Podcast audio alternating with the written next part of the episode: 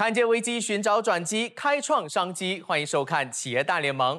去年，全马来西亚的电子商务营收受到了防疫零接触经济的影响，全年产业的总收入达到了前所未有的一个数字八千九百六十四亿令吉，这和二零一九年相比，大幅成长了百分之三十二点七。除了电商老手是持续壮大，后进的企业商家也尝到了这一波数位销售的甜头。根据马来西亚统计局的数据，截至二零二一年第一个季度的电子商务交易的收入表现，从二零二零年同期的一千九百五十九亿令吉，再攀升了百分之三十到两千五百四十六亿令吉。你看，第一个季度就那么强劲了。预估这一波的零接触经济的电商商机将持续火热，也将吸引到更多的有志者投入其中。在网上开店，没你想象中的难。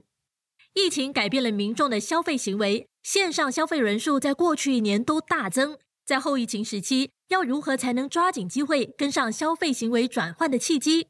电子商务成了一条必经的道路。那么要怎样开始呢？电商的基本营运模式就是选择平台，上架商品，曝光，吸引全国各地的消费者上门。开网店的过程并不难，以下就是四大管道。社交媒体开设社交媒体账号，然后 Po 文或直播做买卖，自己经营内容行销和送货等问题。第三方电商平台优点在于平台自带流量，虽要支付一些手续费给平台，但至少可以解决物流及付款的问题。缺点则是数据资料、会员资料都归平台拥有。自行架设开店平台优点在于网站弹性大，克制需求；缺点则是耗费更大的成本才能吸引流量。网络开店平台也称开店系统商，提供购物官网的设置，并可串联第三方电商平台，让商家自身的页面看起来更个性化，也可以支援订单管理、物流、门市 POS 系统管理等服务。实体店面本身就有地域和空间的限制，如果想要扩大经营，就只能透过开分店的方式。但网银商店，你就不需要都准备好才开店。你只要有了货物、现金和物流资源，就可以先开门营运。随着二零二零全球疫情的爆发，电商的发展只会越来越好。你打算投身在电商的怀抱了吗？那这一集的节目呢，有 Maxis 明讯中小企业部的主管 Kevin 李元强，Kevin 你好，大家好。那协助零售品牌融合实体店和虚拟店 OMO 虚实融合的九一 APP 资深方案顾问伟康李伟康，你好，主持人好。接下来有售卖婴儿用品的 My Lovely Baby 的创办人 Joseph 林敬宏，Joseph 你好，Hello 大家好。还有售卖马来服饰的 View Fashion 的创办人陈伟豪，View 你好，你好大家好。现在就是未来，电商本来就是一个大趋势，只是因为疫情呢加速了这个发展。大部分人都说，在网上开店不再受到空间的限制，全年三百六十五天，二十四小时你都可以下单，经营成本也大幅的降低。只要家里有网络，店家随时都可以做生意。所以今天地道的启动战略题就是：电商成本低，获利高。启动战略，Yes or No，请选择。哇，两位都说 no，可是你们又在做电商哦，所以是为什么？是有苦说不出。我可以说电商很容易做，开始营业时候小型呢赚到钱的，因为你需要的开销不大。是，那你越做越大的时候呢，搞不好你开销还大过你赚的盈利。如果说一天有三十个 order，你还可以一个人 handle 得到。如果一天有三百个 order，那我看来你应该要请五到十个人。你要做大的话呢，离不开其实价格你就要低了。价格低，利润就少了，利润少了，可是生意好了，请人又多了。嗯，可是他达那个平衡，达不到个平衡点的时候呢，他有个点停在那边，either 得你要跨过去，还是你要停顿，哈，这个是那个挑战。所以 View 你跟 Joseph 遇到的情况是一样的吗？嗯，都是一样的，因为呃入门容易，可是获利高，这个是我们是不不认同。为什么？因为当你这个东西容易做的时候，每个人都。都会一起参与，对，就会形成了一个价格战，所以获利高这个是我们是不认同。所以 Kevin 听他们两个都举 no 的情况之下，这个对很多人来说真的是一个误解。但是电商是一个不能不做的事情。开始做网店或者开始做 e-commerce，其实有几个阶段。嗯，我觉得大部分的入门，他们是入门以卖产品的那个阶段去做。对，当你产品开始好卖，你就会看到很多竞争者。说竞争者越多的话。那你的挑战就越大，就是你的那个 margin 就会降低。嗯，呃，但是这个是在产品的角度，如果你产品做得好，你开始去做你的品牌，那个又是不一样的一个一条路。因为做销售跟做品牌是两件事，这是一个一个阶段，就是大部分就是第一步先，它产品可以卖了，嗯，才怎么去呃注重我的客流啊、引流啊、我的品牌啊，然后我的那个 CRM 啊，那那些就是可以帮你的那个电商增加或者保持你的盈利的一个步骤。这个我觉得是蛮多人忽略的。其实九一 A P P 从台湾到现在应该有接近二十年的时间，所以可以简单介绍一下你们的业务是怎么帮助中小企业的吗？九一本身我们目前专注在帮助客户去打通他们线上线下的这一块，我们中文称之为虚实融合，嗯，就简称怎么样把你的线上这个网店跟你的门实体门市的生意给打通，这样子客户才能够说他选择不一样的通路跟你去交交易啊消费的时候。都有比较一致的体验。主持人问到说这个关于这个成本的这个问题啊，其实线上线下它都各自有各自成本。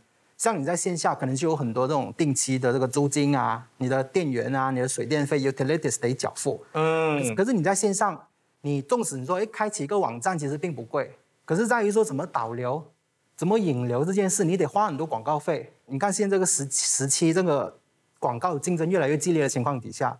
我们看到它其实那个 ROI 本身是逐渐下降的，这这个也是一大成本。ROI 下降就代表其实可能更多的人进去这个市场来分这块大饼，对吧？对，你看说，哎，这个疫情导致很多大大大小小的公司，它不能够在门市去做那种 event 呢，还是说，哎，我在电影院打广告，billboard 等等，跟一窝蜂，他们只能往哪里去？只能往线下去打广告，线上去打广告，是，都其实在同一个平台，是，就导致很拥挤嘛。嗯，是谁曝光呢？所以这个东西就导致说，大家竞争太激烈情况底下，它 ROI 不会很好。其实不一样的电商，你看你的入场的角度是什么？嗯，如果你今天是我是代理一个产品，我代理一个是国际品牌，所以我着重的是在卖那个产品。我的产品的优势是因为我有价钱的差异性，我进口的价钱比别人便宜。那你可以去大卖场卖，Shopee 啊、Lazada 这些都是卖场。如果你现在卖的是，哎，我是自创品牌。我有那个差异性，独家的，独家的，嗯，我可以从那个我的电商的品牌上面去开始去进行去铺路啊，去建立我的品牌的差异性啊，嗯，你甚至可以做一些 education 解释为什么你产品跟别人不一样，你很多那些 content 啊，那些 education 你可以自己去做，那些你如果在大卖场，好像你去 shopping 打折的，你就没办法做那些东西啊，是，所以其实是看电商。是在做本身的产品品牌，建立自己的顾客群，有引导回流顾客，然后建立你的价钱的一个差异性。嗯，如果你是只是代理一样产品，是别人的品牌，那你免不了就会进入一个价格战。我们在做价钱战略的时候呢，我可以说哦，这个产品 A、B、C 产品在门市呢会比较有优势，然后 E、F、G 的产品呢在 online 比较有优势，这样客户需要在那边。进行下单，或者是在门市进行下单。Online 太快了，Online e-commerce，你开个电脑按个 keywords 呢就设下价钱了。所以呢，我的团队呢就会每天那边看价钱。Before 我们的 buyer 去 check 价钱，我们已经帮你 check 了。哦啊，就 confirm 你的是最低价的。对你别做功课，就相信我们，我们会帮你做到最好的。早期我们是卖啊本地牌子啊或中国品牌的早期。那么呢有个问题就是呢。我在门市起家的，门市就是我客户来到呢，我跟你一对一半小时或一小时成交了一个产品，那产品可能就是两百块，嗯，这样我花了一个小时成交两百块，那么我们开始转型呢是为什么？因为我们觉得时间开始有限，客户流量高了，既然我要用一个小时来一对一，这样我如果卖一个可以卖八百块的东西，会不会好一点？那么第二呢，就是我们想到未来呢，我们想要做品牌，嗯啊，公司的品牌，这样子呢，如果在卖这本地货或中国。产品的话呢，我的公司定定位就在这里。是，如果我要跨出那个定位呢，我必须要更多的去 focus 在国际品牌客户群也开始了，从很多普通家庭开始慢慢的转转转到去比较消费能力会比较好的。我发现到呢，依然那个客户群的人流量呢，其实没有跌到，还保持着。如果一天能够 serve 三十个客户，当我转型时候呢，一天依然有三十个客户。嗯啊，这样子就就是我们的一个方向。我们做到的一个统计是，你在疫情前的一个线上和线下的对比的话，线下的业绩是百分之九十五，对线上只有百分之五。对但现在疫情后，线上已经超越线下了，是吧？从今年开始超越。他们说这个疫情也帮助我们的线上呢成长了百分之三百八千，三倍。三大平台 Lazada、Shopee 还有我们的 website 啊，这三个平台呢都很平均一下，嗯三十八千、三十八千、四十八千，差不多。，OK，这整体呢是一起起的，一起起的时候呢，那个门市呢就开始被整个市场压着，因为没有人敢出来消费，是。特别是母婴用品，妈妈们怀孕啊，或者是嗯。带着宝宝的不方便出来，嗯。这样呢，间接中呢，我们的 online 呢也是突飞猛进啊，很多一直在创新高，好像今年的六月破我们的双十一记录，去年双十一，七月破六月的记录，八月再破七月的记录。我知道 View Fashion 也是制造了差异化，就是卖比较大码的这些马来装，但是是一开始你在做生意的时候就卖这种比较大码的马来装吗？哦，不是，刚开始创业的时候呢，我是做一般的时装，是做华裔市场的。那个时候是还还可以，还行。刚开始有淘宝店、阿里巴巴的时候，有那个是什么？年代？什么年份？应该说，呃，一三一三13 14年左右。一三一四年的时候，嗯，那个时候中国的淘宝啊、阿里巴巴就开始崛起了嘛。是。开始华裔呢就比较聪明了，他们就 他们也比较快接受新潮流、新趋势的东西，他们就很快就去下载啦这些啦，而且有华人的地方，他们的速度也是一样嘛，中国的速度也是很快的嘛。我刚开始的时候不怎么喜欢做线上，因为我一直以来都是做批发，以前我只要一天接三到五个客户，我就达标我的业绩了。现在我可能要接三到五百个客户来打我的业绩，所以一堆多跟一堆堆少的区别了。嗯那个时候就开始崛起了，过后我们就开始进入了电商。开始做电商的时候呢，也不怎么顺利，因为马来西亚那个时候没有这种大平台。我们刚开始做的时候，必须要自己建立自己的 website。刚起初的时候，我是打算一个一箩鸡蛋放满一个篮子的，因为我们的那个时候的想法也是比较传统的，因为我们想到，哎，我如果跟参与那种大平台，数据是他的，是。引流是我引的，数据是给他们的，嗯。然后我就不 join，我只做自己的网页。开始慢慢慢慢，后来才发现，哎，当越多人去 join 这些大平台的时候，你的网页是没有优势的，因为数据它有了，你的是靠你自己个人引流，而且我们是中小企业，我们的 budget 有限，是。打广告啊、引流啊、digital marketing 啊，都是我们想到什么我们就去做什么，完全是没有去规划的。嗯，所以现在要同步进行，两个都要拥有。明白。其实从他们刚刚两位这样子一说，伟康有没有发现到说，商家在选择平台，其实他们顾虑的有蛮多的，像刚刚说，到底要把鸡蛋放在同个篮子，还是要分散投资？蛮多商家他都选择会多管齐下，就说哎，现在大马的趋势其实还是在平台嘛，是比如说 Shopee、Lazada。那当然，你说平台跟自你在平台上做了，你自家的官网做不做？其实还是得做，而且你应该要做到那个差异化。嗯，就说哎，其实平台大大部分人都知道，他是去选择去看最便宜的，是没有品牌忠诚度可言。再说客户根本不是你的，你说哎哎，Will 你的衣服漂亮哦，哪里买的？哦，我是在 Lazada 买的，Shopee 买的。可是它其实可能是里头的 A、B、C 商家卖的，是。所以你说他对你的品牌的曝光忠诚度没有，然后更甚的是他根本没有拥有那个会员的数据，比如说他是透过什么数据找到你们家的产品，他来了你的官网后，他看了什么产品，他逗留多久，他有没有把什么东西加入购物车，可是还没结账，他是什么时间点才比较适合，会比较会去消费去结账，这些很关键的消费者行为的数据，其实都没有办法去拥有。我们看到更极端的是，这些数据会被平台利用去让你的竞争对手去做得更好。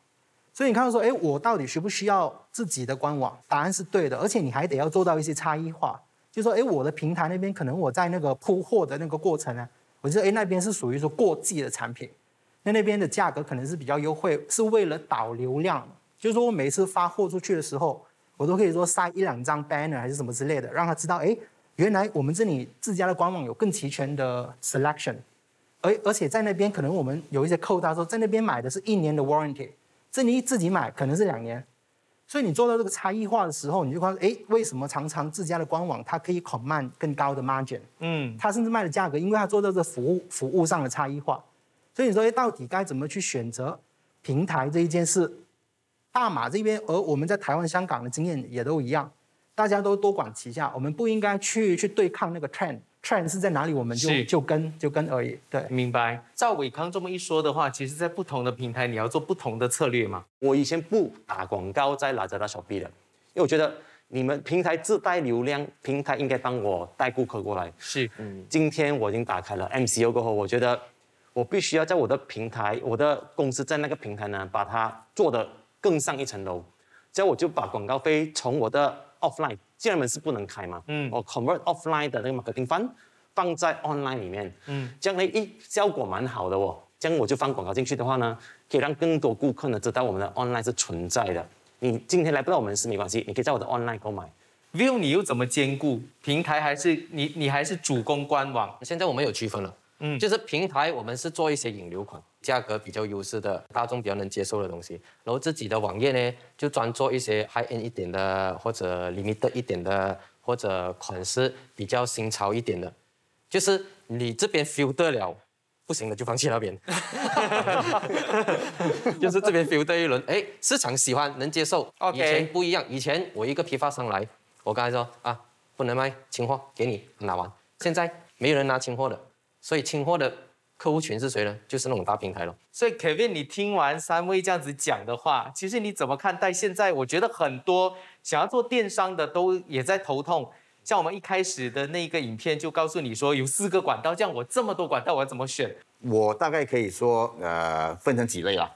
如果是想上网做电商的，如果你今天没有经验，什么都不懂，我觉得也是要双管齐下。你需要去那些大卖场，因为那个是让你去测试到底受不受欢迎，有没有人要买，这是第一。嗯，但是你一定要也是开始所过所谓的双管，建设你本身的一个平台。我说最基本最简单的，你甚至可以去那些好像 social media 的平台，好像呃，我说 Facebook 吧，Facebook 有个 Facebook Commerce，对，我们可以看到很多好像那些 Easy Store 啊，Shopify 啊，嗯，现在都翻非常非常，我觉得现在这些所谓平台都非常成熟了。所以你可以就是很简单的，它有一个 template，你上去就可以建一个所谓的小网站。但是那个可能它就有限制，你的变化就不能太大，因为它就是啊，我就几个让你选。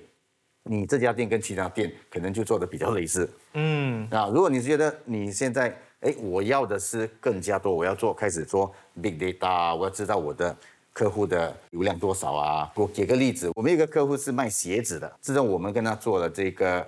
在网上的那个 big data 就是 analytic，发觉很多那个女性上到网页看那个 which 的那鞋子，同时也会去看小孩子的鞋啊，所以他就做了一个选择，说，哎，只要有人到我的网站，在 shopping 看，我选了一个 which，我马上的我会 push 一个那个小孩子的鞋，嗯，过去，这样子可能你也有兴趣这个东西，所以这样子的话，他就能利用这些所谓大数据增加他的流量。所以我觉得在要做电商要考量的，像前面讲的有很多，你的资金、你的经验，还有看你的产品是什么。其实要做电商本身并不难，但是能不能做得好、长久经营，而且能够真正赚到钱，感觉又是另外一回事了。接下来让我们看看这支影片，我相信你就会知道了。关于电商细节决定成败。一想到要开设自己的网络商店，很多人都会选择先在电商平台试水温。Fitness Concept 在二零一九年秒开始上架 Lazada、Shopee 现场的电商平台，却发现经营网店和实体店面面临的挑战截然不同。Online right now for us notice if let's say customer shop Lazada or Shopee, they tend to go for the lower range products. Maybe it's because they haven't seen the product before. they don't have the touch and feel. So they may not want to have a big budget to purchase. But once they come to our outlet, they can touch, they feel, they see the size, or they feel that, oh, after our staff explanation and all, they feel that hey, they will have more confidence buying that product. 在了解线上和线下购物行为的差异后，Fitness Concept 决定线上和线下采用不同的产品销售。比如电商平台卖的都是基本款或特定商品， 这样不但避免了线上渠道和线下渠道的价格竞争，同时也可以减低高价商品在运输中损坏或因为物流耽搁、顾客突然取消订单的风险。What's the biggest challenge in running an e-commerce business? One thing we are competing with always is speed. how fast you process the order, pack the orders, replying customers, replenish the products once they go out of stock, and then deliveries also. If you go through our website store, it's our own drivers. We train our drivers to handle the equipment. If we go through marketplaces like Lazada, Shopee, we engage the third party. Let's say with third party courier, they deliver for other things as well. So it will happen, some product damage, things like that. So if customer report it, we'll straight away get the part which is damaged and send to the customer, or we do exchange one to one directly with the customer. Fitness Concept 在明讯的帮助下，电子商务的操作更是大大升级。网页不止更顺畅，对手机用户来说也更便捷。同时，在数码行销的策略中，也提高了产品在搜索引擎的能见度，更聪明的追踪到放入购物车但还没成交的客户。Maxis came in just in time when the pandemic happened, so we are lucky for that. When our stores cannot operate, so we are 100% on e-commerce. They help us revamp the whole website. It's running very fast right now, loading speed and all is and mobile friendly. And also, um, whenever people Google search fitness equipment, Maxis came in and helped us on that, maintain a number one ranking in Google. They automate a lot of things for us, email automations, e-vouchers automations, and then uh, we got the performance analytics tracking, like what customer browse, what customer view, what pages they landed. So make it easier for us to see the orders, engage with the customer. So we have a chat installed in our website easily. We can easily reply customer inquiries through chat. One thing I like about this new e-commerce website is, let's say the customer add the shopping cart, but they didn't check out. They will automate the email to the customer, remind customer, hey, you have things left inside your shopping cart. Uh, please remember to check out. So they provide us a lot of website performance review, quarterly reviews. We go through with them and then they give a lot of suggestions, marketing ideas to boost our sales through e-commerce. 经营网店和实体店确实是截然不同的一个模式， 感觉从接到订单开始就得跟时间赛跑，要核对订单内容的资料，要赶着取货发货，所以电商的挑战其实相当的大。像是 Kevin 刚我们看到这个 Fitness Concept，很多我相信是跟他一样的，一开始原本就是要面对面做生意的，但是来到电商那一块，却有点茫然失措，不知道该怎么办。其实一开始商家要进入电商，最大的挑战是什么？我们看到很多顾客的的回馈，就是前几年很多人都要去做电商，嗯，很多的 SME 就一开始就去建网站，就投很多钱去做，是，但是会开发产品、会做 marketing 或者会会去做销售，其实这些不一定在电商上面是同等的，嗯，因为在电商上面你是用到很多的所谓的大数据，要做电商需要在所谓的呃顾客的数据上面下手，因为电商主要就是让你从开始去卖产品。找引流之后，怎么锁住对你的顾客？是怎么提供更好的顾客的那个呃经验体验？所以这些其实蛮多，就是很多的中小型企业，就是他们不了解，他们以为我在网上开一个店，哎呀，我或者招一下生意，或者去 Lazada、Shopee 放个产品，价钱好，我就可以稳稳的，就是开始做这个生意。你会发现那个生意可能就是哎做过一一阵子，然后就会掉，因为如果你的东西卖得好。很多人进来要卖啊，因为做电商其实那个入门的那个坎非常低。在明讯，我们设立了一个团队，专门就是帮这些所谓零售品牌去搞它在网上的那一块，就是包括 data analytics 顾客的体验，包括物流链。嗯，明白。数据应该对你们来说也很重要吧？我的数据呢，就是我用年龄来区分，就是宝宝的出生，二零一六年宝宝今年就是五岁。二零一七就四岁嘛，哈，就去年来跟我买东西的宝宝都是一岁。今年，所以我的数据呢，在这边呢会比较的精准。这样，我们在在开放未来有一个新产品，比如说玩具，因为我的产品现在是卖在婴儿，未来在成交它的话应该是玩具了。那个 data 呢就非常重要。我常常跟我团队讲，一定要拿下来几个 data，一个是名字，第二个是电话号码，至少呢我以后可以再 retargeting。嗯，哎，这个是很重要。啊，当然 data 来说呢是。如果能够我能够看到我的网站谁进了来，按了那个产品看了三分钟都还没购买的话呢，能够可以放一些 reminder 给他。如果要我的团队一个个去 send 的话，也是蛮吃力一下。那么如果那个 software 能够做做到自动化 send reminder，然后三七天过后再 send 到一个 promo code，哎，这样就非常的好。所以你的数据是有自己的一个团队去分析吗？还是就找另外的专家来帮你去做平衡？啊，目前都是我们 in house 的团队在做 marketing team，、就每每一年的那个 data 呢，我们都会存下来。我们发 email 出去的时候，或者是电话号码 WhatsApp blasting 的时候呢，就是不能够太过 frequent，太 frequent 他会觉得是 spam 买什么就 block 掉。对这样我就发一个月一次最多，嗯啊，或者是三个月一次这样子的。一般上我也不太发产品的东西给他，我一般上都是发福利。哦，啊，就凡凡消费就并获得更大价值是我们的一个理念。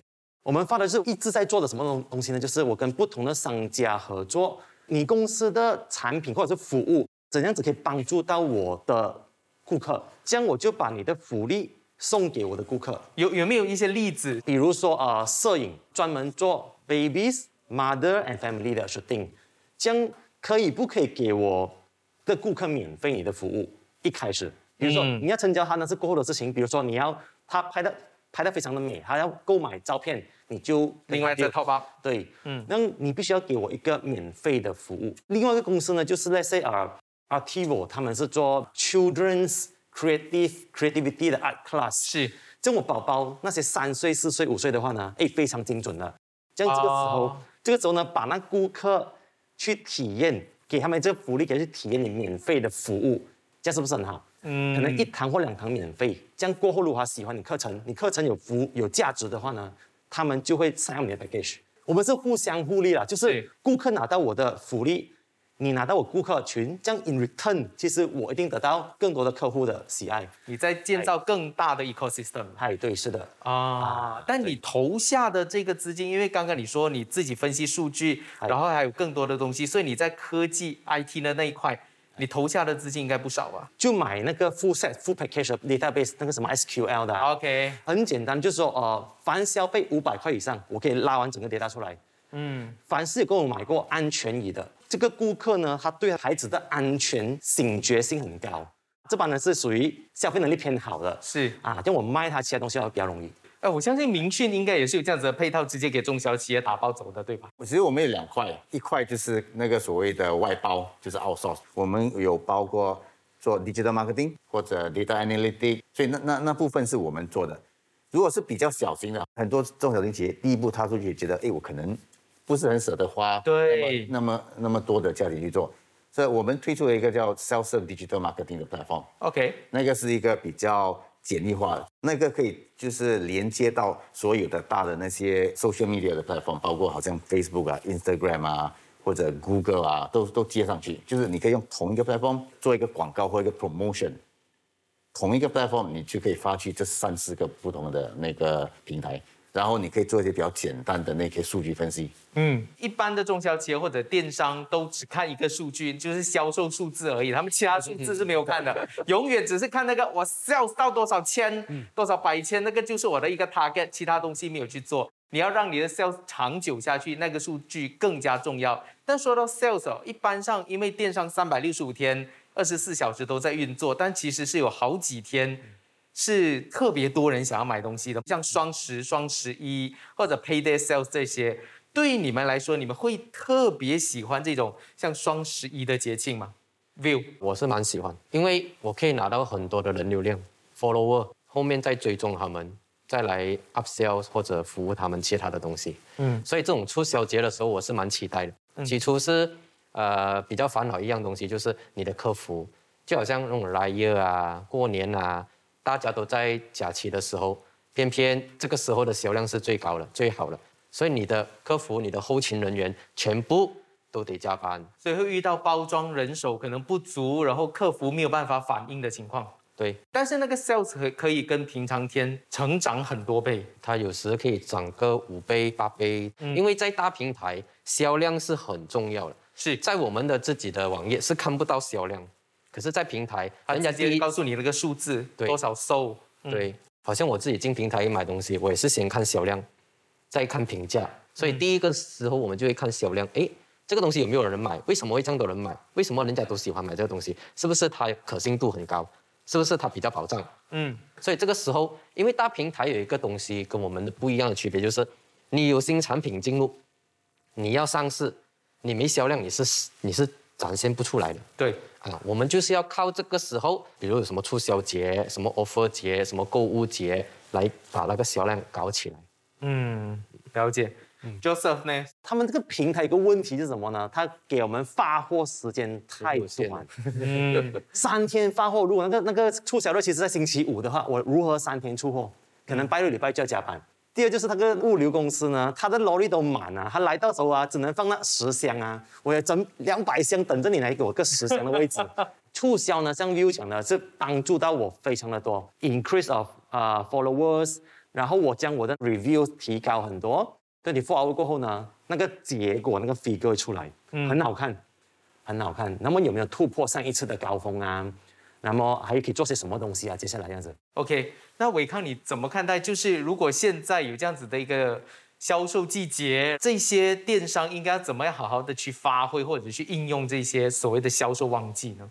我觉得商家他主要的就是说，透过这一些的季节啊，还是说双十一、双十二之类的这个 campaign。去做到那个客户的导流，这件很重要，因为其实很大部分他们创造了自己的网站过后啊，其实最缺的就是流量。哎，你你的门市开起来了，虽然是在线上的门市，是，可是有谁知道呢？你说，与其我花很多钱打广告，像他们的话，一开始都会在那个平台上去参与这一些的 campaign 这些活动，那透过这一些活动带来的流量，你就要看怎么去转换它，成为说，哎，变成我们平台上可以服务的客户。很多人就只是在看，哎，我怎么去抓更多的新客户？可是其实后面，嗯，这客户他买的东西过后，到底几时还会再买过？还是说到底会不会帮你做介绍、转介？这些我们就说，based on 数据，你其实要去看的，如何去提升你的客户这个呃 lifetime value？明白？对，趁这个时候收集更多的数据，再做更多的功课。可是 Kevin 这样子哦，就做生意原本就一年三百六十五天都要做的嘛，但是感觉好像我一年只要做十二天的生意就好了，就是我的数字永远就是在呃双八双九的时候会上到一个，这对生意来说或者是电商来说是健康的吗？那些所谓的双十一的那节日，其实有很不不一样的方式可以去克服。每个人都知道那个促销，如果你是到大平台，它有个时间限制，就是你一定要去 fulfill，所以。因为那个时间就是每个人都在卖，每个人都在送货。如果是你做的不好的话，可能你就会对你的顾客的那个他的体验很大的折扣。哎，我这双十一我帮你买这个货物，一个礼拜还没送到。嗯，如果是你自己做平台，其实有很多不同的方式。你甚至可以说，哎，我也是趁着这个所谓双十一的这个这个节日去做一些促销，但我促销的东西不一定要马上就送货，我是可以促销一个礼券。啊，我说这个礼券可以是接下去一个月的时间，你都可以去 redeem。用多少个 percent 的折扣去 redeem 哪一些物品？所以你同样是做一些促销，但是那个促销你可以用接下去的一些时间帮你去呃铺你那个物流啊，或者呃包装啊，或者是送货啊，那些都可以可以做得到。但是促销有没有一个方法，或者是？有一些指定价钱的商品，在促销的时候特别好卖的。呃，我举一个例子，我们有一个客户是专做那些家庭的那些电子产品啊。之前做促销的时候，他们就是哎呀，什么反正你都做一个 ten percent、twenty percent 都是这样卖。经过那个数据的那个调查，觉得哎，我每次做促销，只要是产品价格在两百五十块以内的东西，特别好卖。两百五，两百五，四百块没那么好卖。很奇怪的就是顾客有那个行为，只要是在这个区域的那个价那个产品都好卖，所以。下一次做促销，他就把所有促销产品集中在两百块嗯，这样子的话，你看到哎，你的促销的那个量突然间增加很高很大，因为这个就是大数据可以做到的一点。阿里巴巴的创办人马云说过：“纯电商时代将要结束，未来只有线上线下和物流结合的新零售。”接下来的这一支影片刚好就可以让你更进一步了解新零售未来的大方向。新零售时代的多赢效果，电子商务与行动上网已经非常普及。有人喜欢逛实体店却不买，转而在网络上用更低的价钱下单；但也有人喜欢先上网浏览和研究，再回到实体店购买。顺应这股潮流，虚实融合 （OMO） 的概念也逐渐开始在新零售经济市场发酵。要如何利用网络，让消费者不论是在门市、网络、手机都可以购物的行销策略变得越来越重要。李宁体育用品店推出网络购物及手机 App，让消费者随时都能在网上网下消费，甚至能网上订单、门市付款取货，创造完整的虚实整合购物平台。而手机 App 就像是一张会员卡，绑定会员线上与线下的消费资料，不论是门市消费或者线上下单，都可以同时兑换两个管道所累积的消费点数。商家还可以通过 App 向会员发送门市清销通知或指定门市优惠券，吸引消费者再次造访。科技创造新零售，而最成功的零售往往是因为人情。相较于 O to O 线上线下分界清楚的模式，OMO 更符合现今品牌的需求。未来无论是电商或实体店面，都只是接触消费者管道之一。企业与商家要思考如何将品牌体验无缝置入消费过程，运用数据创造顾客最佳体验，达到多赢效果。很多商家在积极开辟网络客源的同时，也不断在思考要如何在疫情结束之后，让顾客更快的回流到实体店面上。到底要怎么把线上线下断联的这个消费旅程再串联起来呢？接下来要启动的战略题就是：电商加实体店等于一加一大于二吗？启动战略，Yes or No，请选择。哦，两位都举了 Yes，这个我先让 Kevin 来讲一下，这个应该是没有悬念的一个选择，小孩子才做选择，现在我通通都要，对吧？肯定是大于二。如果可以从线上开始去经营这块，就是比较以低门槛的方式去开始做引流，然后把你的销售做大。但是长远的做法，因为所有的生意都是长远，我是要回流客嘛。对，我用线上去一直找引流新的顾客，找新的顾客。我怎么去用线下开始把那些引进来的顾客留下来，变成我长期的一个顾客？建立那个 stickiness 那个 relationship，你线上在开水喉，是开了水喉之后，你那喷水就一直会越来越满，不会说后面又流出去，因为你有竞争，你也进来有帮你抢你的那片那个生意。一加一肯定大于二，甚至是一加一等于十一，因为我们这边的的的研究数据显示，吼，如果我们有办法把传统一般我们客户分成只会在线上跟你买，或者是线下跟你买的。跟你发现，现在我们有一个新的品种，叫我们叫 OMO 的客户。就因为哎，目前你如果有在看 Uniqlo，你去逛 Uniqlo 的时候，你发现哎，XXL 或者是 Triple XL 的的尺寸的衣服，门市可能买不到，嗯，只有线上 APP 才买得到。甚至你在门市消费，你一定要我自家的 App，哦，App 也是你的会员卡。它这个动作是为了什么？就是为了生成更多的 OMO 客户啊。哎，你在我门市的时候。我就跟你推波说，哎，你要这个尺寸线上才有，哎，线上有一个特价的品哦，什么之类的，难道我在门市买不好吗？其实他看懂这一件事，说我帮你养成不止在线下消费的客户，也在线上有机会离开我门市后跟我持续互动。那他在线上的时候，他也拼命的去推你一些说，哎，我们接下来哪里开了新门市啊？门市有什么活动啊？他就是只在要把只在线上消费的客户也导来门市。就有一些 cross selling、up selling 的机会嘛，是，所以我们看到 OMO 客户的养成对企业来说是很重要的。然后，因为 OMO 你说有什么东西得通，我们说系统得通。系统通的意思就是说，你今天夸我用手机 web、用 app，或者是去你门市都好，它都有一一定程度的连接。嗯，这个叫系统通。那人也得通，人通就是说，哎，你的传统实体门市的那个店员，他为什么会要帮助老板去推行他线上这个东西？以往我们遇到最大的阻力就是说，哎，这店员他说干嘛？我要我客户如果是在线上买的话，我就没有那个业绩了。为什么我得做呢？所以我们这一边其实就会有这个功能叫门市推荐人，就是说他本身如果是你介绍的，还是透过你这个连接去 sign up 成为会员的，那他在线上购物，其实你也会得到一定的分润。所以 OMO 无论是对客户的体验，它本身就是赢家；对老板而言，当我们的会员变成 O M 会员。那个贡献值更高，也是赢家。对于店员来说，他本身哎，现在这个 deployment 我也能赚更多钱，他也是赢家，所以它是一个三赢的状态。了解。刚刚两位其实也举了 Yes 的牌子，基本上是一个不可逆的。我的意思是说，就是开线上店，你现在不可能突然就讲说，我把 My Lovely Baby 这个网站给关掉，全部拿下来做回线下，这个应该是也不在你的计划当中，就肯定接下来要。怎么样，代代都要做下去的东西了，对吧？角色。对对，刚才伟康提到的这个，我特别有兴趣想了解，就是其实它的费用到底是多少？这是第一个点，第一个费用。第二个就是呢，团队 online 跟 offline 他们有利益的一个对对争冲突的冲突冲突，这样这样子拎到两边哦，能够拿到三赢模式，那个计算法是如何？这买了 f b 跑的 online offline 啊，它的可能不是完整的 OMO，目前还没有 capture 到 membership，嗯，这一块东西，嗯，所以我们是直接只要你消费，我系统都有你的名字，但是还没有构成 member，还没有，对，offline 的看不到 online，online 看不到 offline。这块呢，反而是一个非常值得去研究、去去了解的东西。真正就是几个东西你要连上，比如说 OMO，第一，你的 inventory 要连上，是，嗯，inventory 就是你的货源，变成我不管在网上买或者在线下买，就是我是同样的去同一个货源，所以你的 inventory 一定要沟通，你不可以分开。第二，那个所谓的 point of sale 一定要一致，那一致的话，变成我网上买，我往下买，你看到的你的那个 order 或都是统一的。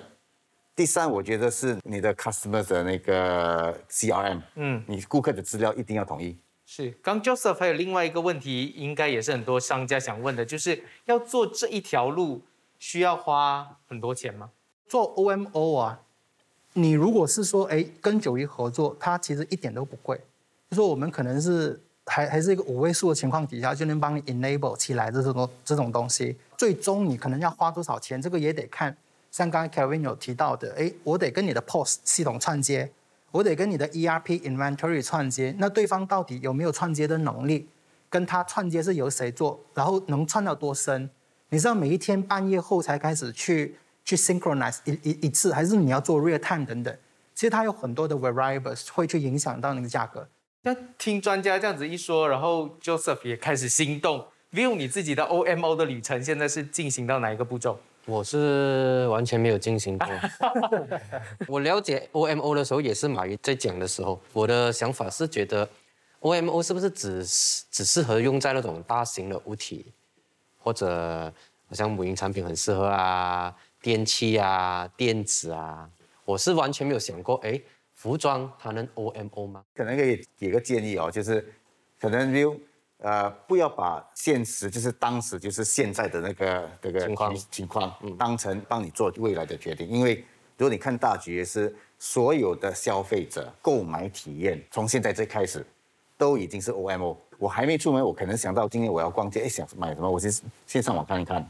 但是我逛街的时候，可能哎，我又看到不一样的东西，我决定买不买，我去吃个饭，我又可以在网上看。所以每个人消费的那个过程，都已经是在 OMO 了。所以，所有的商家不要考虑说就是今天或者这六个月、十二月，你考虑说你这家公司你要做久，你是往后要发展，你不知道什么时候你会出产品，就是那些你不卖衣服卖其他的东西，需要这些线下体验的，对不对？所以 OMO 是一个生意的模式，大部分的商家我觉得接下去未来都需要往 OMO 方面有一些准备。这个是真的是。把未来看作是很大的一个规划，你一定要做好这样子的规划，不然的话，可能很快就会被别人抛在后头。我想，如果不是疫情一夕之间改变了市场的游戏规则，想来许多公司依然沉浸在安逸之中，温水煮青蛙，直到熟透了才意识到数码转型的重要性。所以，中小企业现在要做的，除了是因应未来发展进行调整改变，还需要去思考。要如何延续消费者在后疫情时代回升的购买力？疫情总会过去，但是你不知道下一种病毒它什么时候还会再来。如果能够趁着这一次数码转型的契机，同时做好实体店还有网店的布局，我相信你就可以为你的生意创造最大的收益。节目结束前呢，要提醒你，在明天晚上九点钟，在热点 Hotspot 的面子书平台呢，将会有更多的延伸讨论。大家到时候如果有任何要开网店的问题也好，或者企业相关的问题都好，也可以在网上提问。那，谢谢今天参与的四位嘉宾，企业大联盟，我们下个星期同一时间启动战略。